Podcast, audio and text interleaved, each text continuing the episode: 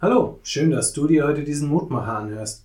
Ich bin der Martin und ich bin Pfarrer in Herborn-Seebach. Hast du dich schon mal gefragt, warum all das passiert, was passiert? Dann bist du in sehr guter Gesellschaft.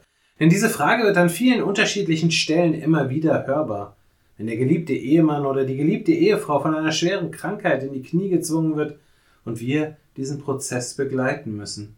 Wenn das Kind stirbt und von den Eltern zu Grabe getragen werden muss wenn ein Verrückter andere und sich selbst in die Luft sprengt, wenn Krieg ausbricht, Menschen leiden müssen oder eben irgendetwas anderes passiert, was unsere Ordnung schlicht und einfach durcheinander bringt.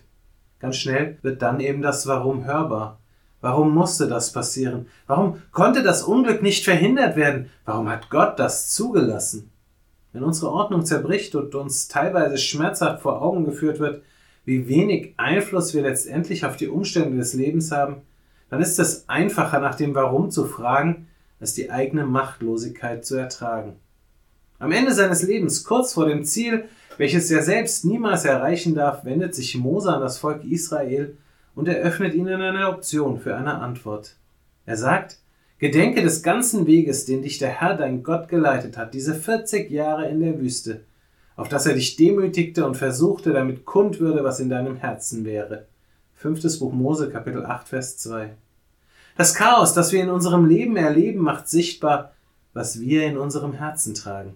Die Überzeugung, dass wir selbst im Mittelpunkt der Welt stehen und alles sich nach unseren Wünschen und Vorstellungen richten muss, oder die Zuversicht, dass wir in Gott geborgen sind, ganz egal, was passiert. Je nachdem, was sich dort in unserem Herzen findet, werden wir mit dem Warum umgehen. Und je nachdem, wie wir damit umgehen, wird sich unser Leben gestalten. Mose konnte am Ende loslassen.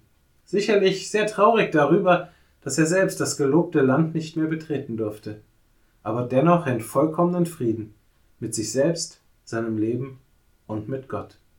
Herr im Himmel, barmherziger Gott, wir sind in unserem Leben mit so vielen Dingen konfrontiert, die in uns Fragen aufwerfen, Dingen, die wir nicht verstehen, die wir nicht begreifen.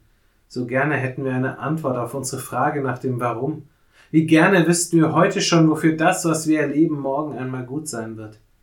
Hilf uns mit der Erfahrung umzugehen, dass wir aus uns selbst heraus niemals eine wirklich befriedigende Antwort darauf haben werden. Hilf uns darauf zu vertrauen, dass wir mit dir im Herzen die beste Antwort aber schon längst gefunden haben. Amen. Auch morgen gibt es an dieser Stelle wieder einen neuen Mutmacher.